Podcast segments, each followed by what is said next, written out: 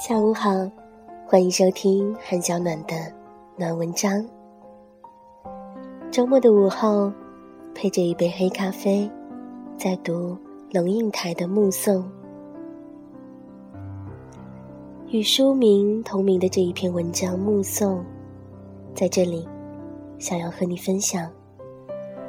有的时候，我总觉得，与其迎头对上炙热的目光，或许在身后温柔又安静的目送，才是生命中另一种温柔的仪式。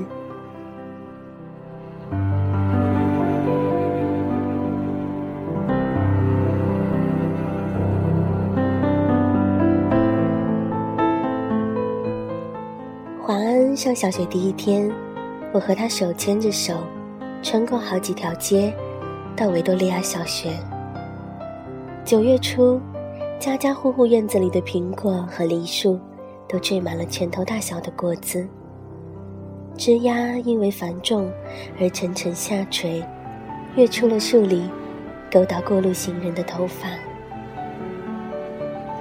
很多很多的孩子在操场上等候上课的第一声铃响，小小的手圈在爸爸的、妈妈的手心里，怯怯的眼神打量着周遭。他们是幼儿园的毕业生，但是他们还不知道一个定律：一件事情的毕业，永远是另一件事情的开启。铃声一响，顿时人影错杂，奔向不同方向。但是在那么多穿梭纷乱的人群里，我无比清楚地看着自己孩子的背影，就好像在一百个婴儿同时哭声大作时，你仍旧能够准确听出自己那一个的位置。华安背着一个五颜六色的书包往前走，但是他不断地回头。好像穿越一条无边无际的时空长河，他的视线和我凝望的眼光隔空交汇。我看着他瘦小的背影消失在门里。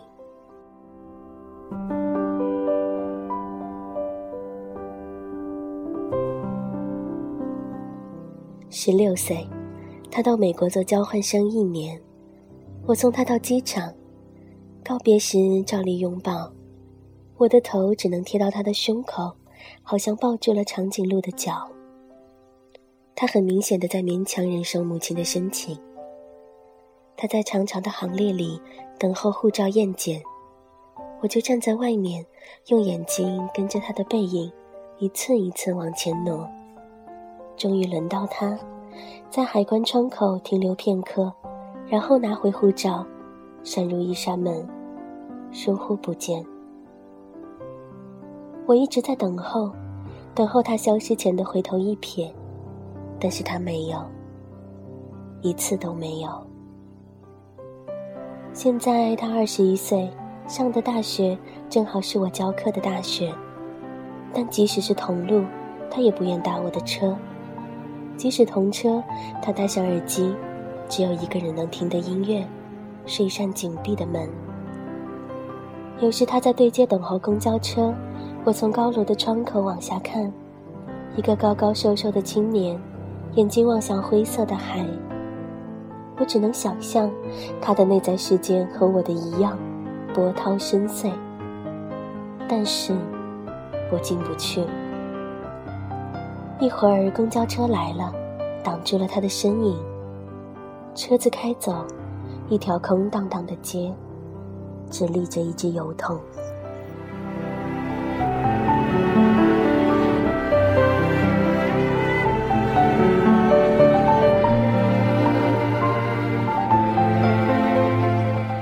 我慢慢的、慢慢的了解到，所谓父女母子一场，只不过意味着，你和他的缘分，就是今生今世，不断的在目送他的背影渐行渐远。你站立在小路的这一端，看着他逐渐消失在小路转弯的地方，而且，他用背影默默告诉你：不必追。我慢慢的、慢慢的意识到，我的落寞，仿佛和另一个背影有关。博士学位读完之后，我回台湾教书。到大学报到第一天，父亲用他那辆运送饲料的廉价小货车，长途送我。到了，我才发觉，他没开到大学正门口，而是停在侧门的窄巷旁。卸下行李之后，他爬回车内准备回去。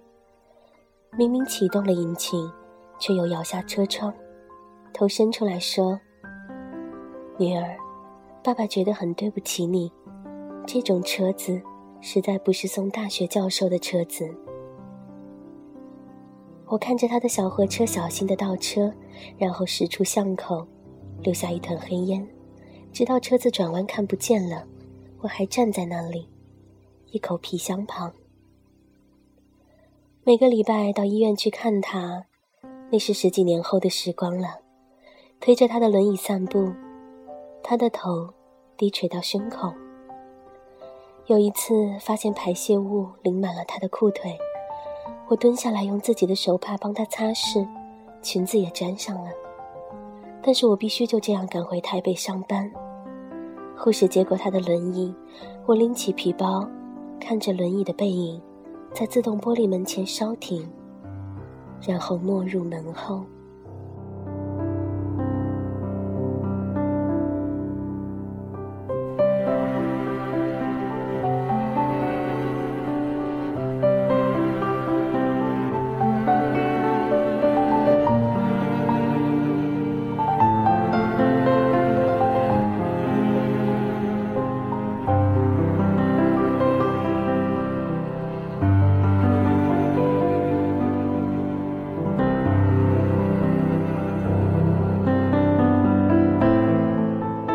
我总是在暮色沉沉中奔向机场。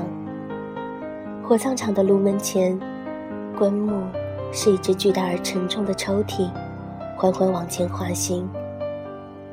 没有想到可以站得那么近，距离炉门也不过五米。雨丝被风吹斜，飘进长廊内。我裂开雨湿了前额的头发，深深、深深的凝望。希望记得这最后一次的目送。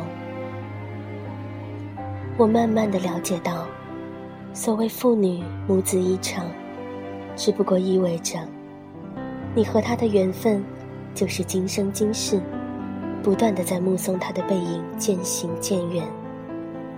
你站立在小路的这一端，看着他，逐渐消失在小路转弯的地方。而且，他用背影默默的告诉你：不必追。